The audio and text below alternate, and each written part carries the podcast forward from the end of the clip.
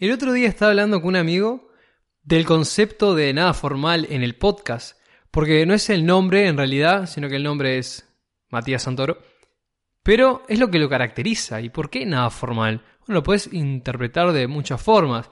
Nada formal porque no tiene un tema fijo, no hay una línea temática, no hay una categoría.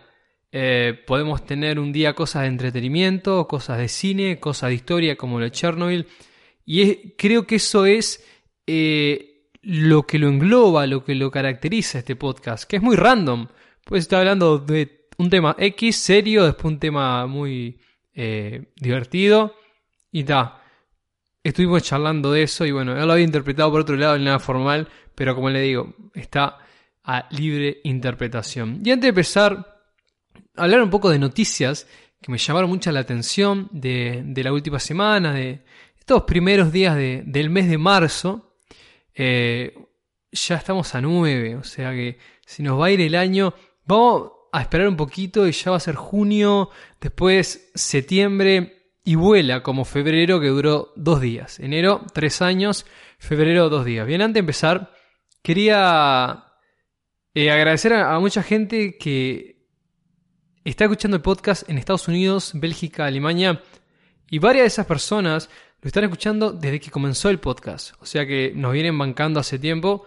No sé si son personas de habla hispana o gente que quiere aprender español, eh, gente uruguaya, de donde sea. Bueno, gracias por bancar el podcast. Eh, está de más. Además, yo siempre he dicho eso y veo que, que están desde esos lugares. Bueno, vamos a empezar un poco con algunas noticias que pasaron esta última semana. El sábado en México se jugó un partido entre dos rivales viejos que era Atlas y Querétaro y terminó en una guerra literal en el campo de juego. Tenemos muchos heridos, hay desaparecidos y no se comprobó todavía, pero hasta el momento habían 17 muertes. Se manejaba este número desde el día que comencé a ver las noticias y ahora se dice como que no está comprobado, como que en realidad no es tan así. O están encubriendo que se les fue de las manos el temita y ahora vamos a ver por qué eh, se ocasionó esto en pocas palabras. Hay videos por todas las redes. ¿Saben la violencia que vemos? E, es, es impresionante piña va, piña viene, o sea, es una batalla campal, sacaban las butacas. El tema es que en muchos lugares, acá también pasa eso, el tema de sacar las butacas, está, eso es una cosa. Pero la violencia que manejaron en ese juego, eh, los videos están en todos lados. Eh, Twitter, si quieren ver algo de eso para tener una idea, bíchenlo. Pero no voy a dar mucho detalle tampoco, la idea es ser morboso, ¿no? Es como que estás con tu familia, ¿no? Tu madre, tu abuelo, tu padre, tus hijos, lo que sea, y son fan del Atlas. Bien, y dicen, che, el sábado tenemos libre, ¿qué podemos hacer? ¿Por qué no vamos a ver un partido de fútbol? ¿Por qué no? Vamos a un evento deportivo que hace bastante que no vamos. Y terminan presenciando delincuentes casi matándose uno contra uno, tres contra uno, objetos volando.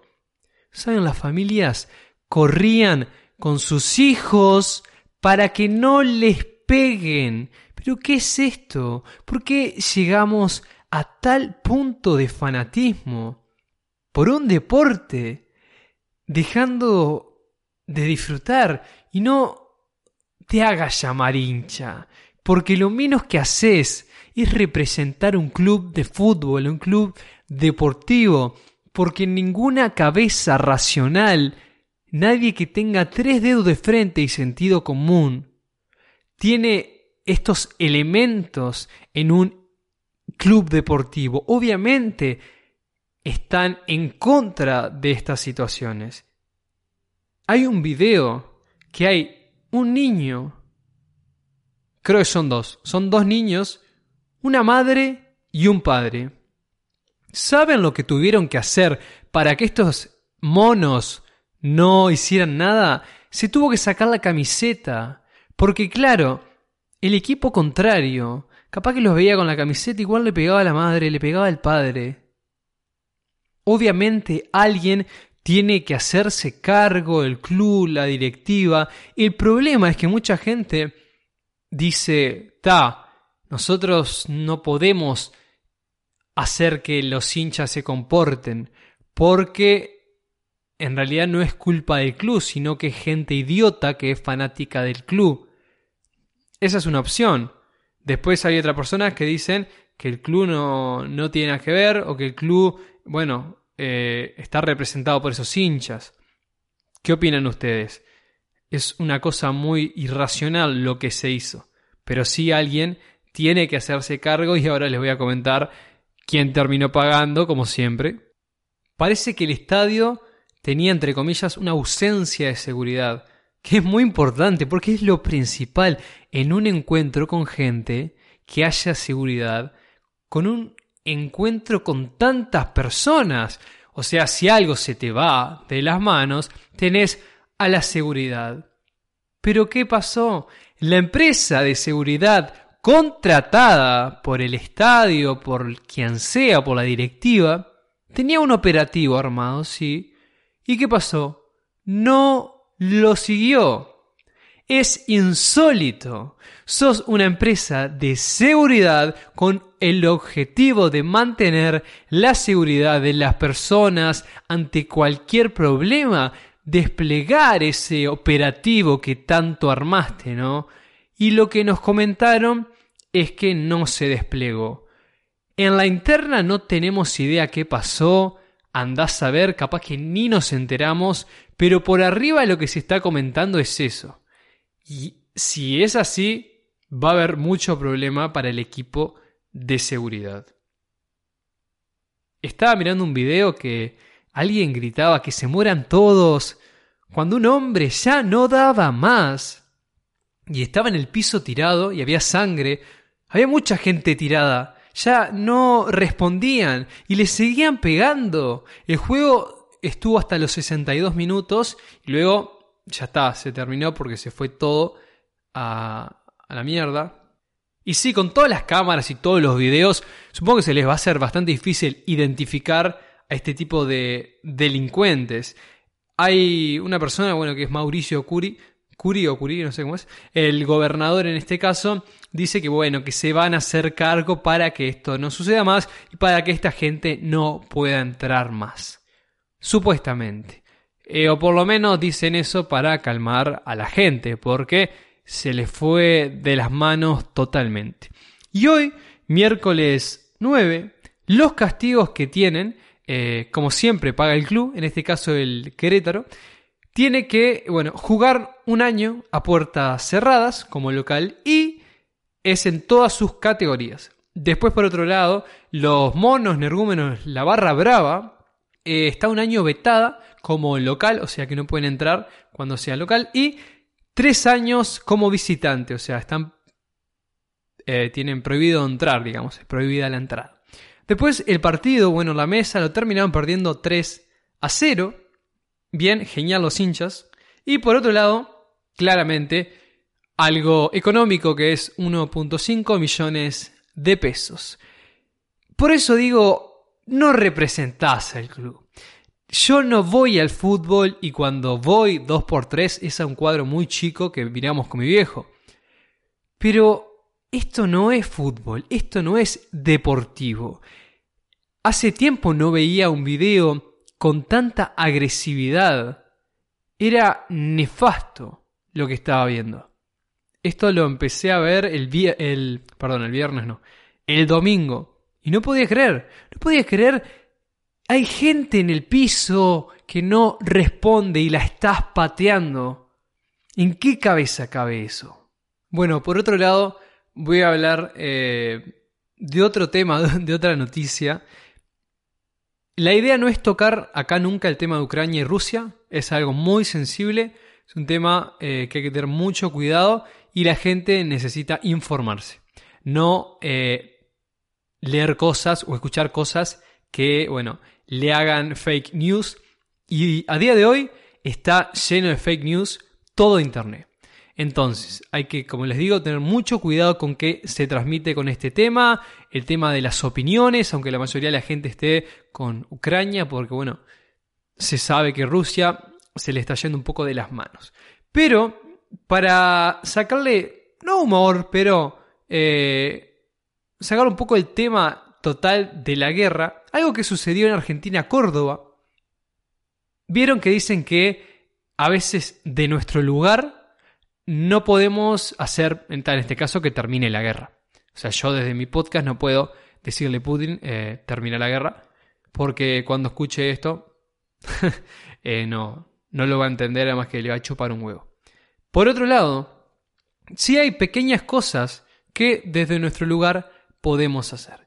Y esto fue lo que sucedió en Córdoba, Argentina, en una heladería. Bien, el dueño dijo, ¿saben qué? Voy a dejar de vender el sabor de helado momentáneamente crema rusa. Capaz que me decís, eh, no cambia mucho. Bueno, sí, pero da. Siguió sus ideales, es algo totalmente personal, no lo hace por la marca, claramente, él no tiene nada, con la marca esta de helado, em, sino que siempre ha representado lo que es la marca y todo, y, y, ha vendido los productos de ellos por lo que dice. Pero, bueno, es una buena forma de, de mostrar tus ideales. No lo veo nada mal. Lástima a la gente que quería comer esa crema, bueno, no va a poder. Pero, por otro lado, lo mismo sucedió con un restaurante que eh, dejó de vender momentáneamente en un cartel, eh, colocaron, bueno, disculpes las molestias, eh, bueno, que se va a encontrar suspendida momentáneamente lo que es la ensalada rusa, que no es rusa, es belga, pero tanto en Uruguay como en Argentina le decimos ensalada rusa. Otra vez lo mismo, es una persona que cree que con esos pequeños eh, detalles o acciones, bueno, algo se puede lograr. Como les digo, no es rusa, pero le llamamos rusa. Vamos a dar vuelta la página y vamos a tocar un tema de algo que sucedió en Australia, Sydney. Pasó algo muy importante en un restaurante llamado eh, Bedin Double Bay, algo relacionado. Bien, eh, es un lugar donde los viernes vas a comer, tenés un show de música, los sábados tenés un show de cabaret, hay cóctel, comida, tenemos el bar, un lugar lindo. Si entramos a Instagram, te da ganas de estar ahí, te da ganas de ir a comer, prolijo, pero ¿qué fue lo que pasó? ¿Por qué hay polémica con el Bedouin? Bien, los dueños pusieron un cartel afuera con un nuevo código de vestimenta. Bien, ya ves por dónde va esto. No se permite el ingreso de gente con tatuajes visibles, joyas ostentosas y prendas diseñadas. Lo que comentan, o sea, la justificación que, que utilizan es bueno, nuestros clientes se sentían intimidados por ciertas apariencias intimidantes. Por eso, esta nueva política. Pleno siglo XXI, año 2022, y algo como esto. La gente obviamente lo rechazó. Es una estupidez. O sea, alguien que usa joyas porque le gusta y que está tatuado porque le gusta o por cualquier motivo que no nos interesa, no va a poder comer en este lugar. ¿Por qué? ¿Por qué usa tatuajes? ¿Cuántos políticos? ¿Cuánta gente eh, importante, millonaria? Es una mierda. Y capaz que termina comiendo en este restaurante. Porque tenga tatuajes. No es que sea malo, no es que sea un delincuente. Y más hoy, que mucha gente que está en medios de comunicación, abogados, doctores, tienen tatuajes. Y son visibles, están en una manga, no sé, están donde sea. No puede ser que lo justifiquen diciendo que hay gente que se, sentía intimidada, hay políticos corruptos, hay gente que ha abusado y es millonaria, ¿entendés? Y va a poder comer en este lugar. O sea, yo tampoco podría comer porque tengo tatuajes visibles. es una estupidez. Capaz que hay gente muy importante que está toda tatuada, que le gusta usar joyas y lo que ellos llaman prendas diseñadas, andás a ver qué es, prendas de diseñador, ese, punto no, no lo capté mucho. Y que esa gente tampoco va a poder ir. O sea, te estás sacando público que capaz que va a aportar mucho al lugar. No tiene sentido lo que plantearon.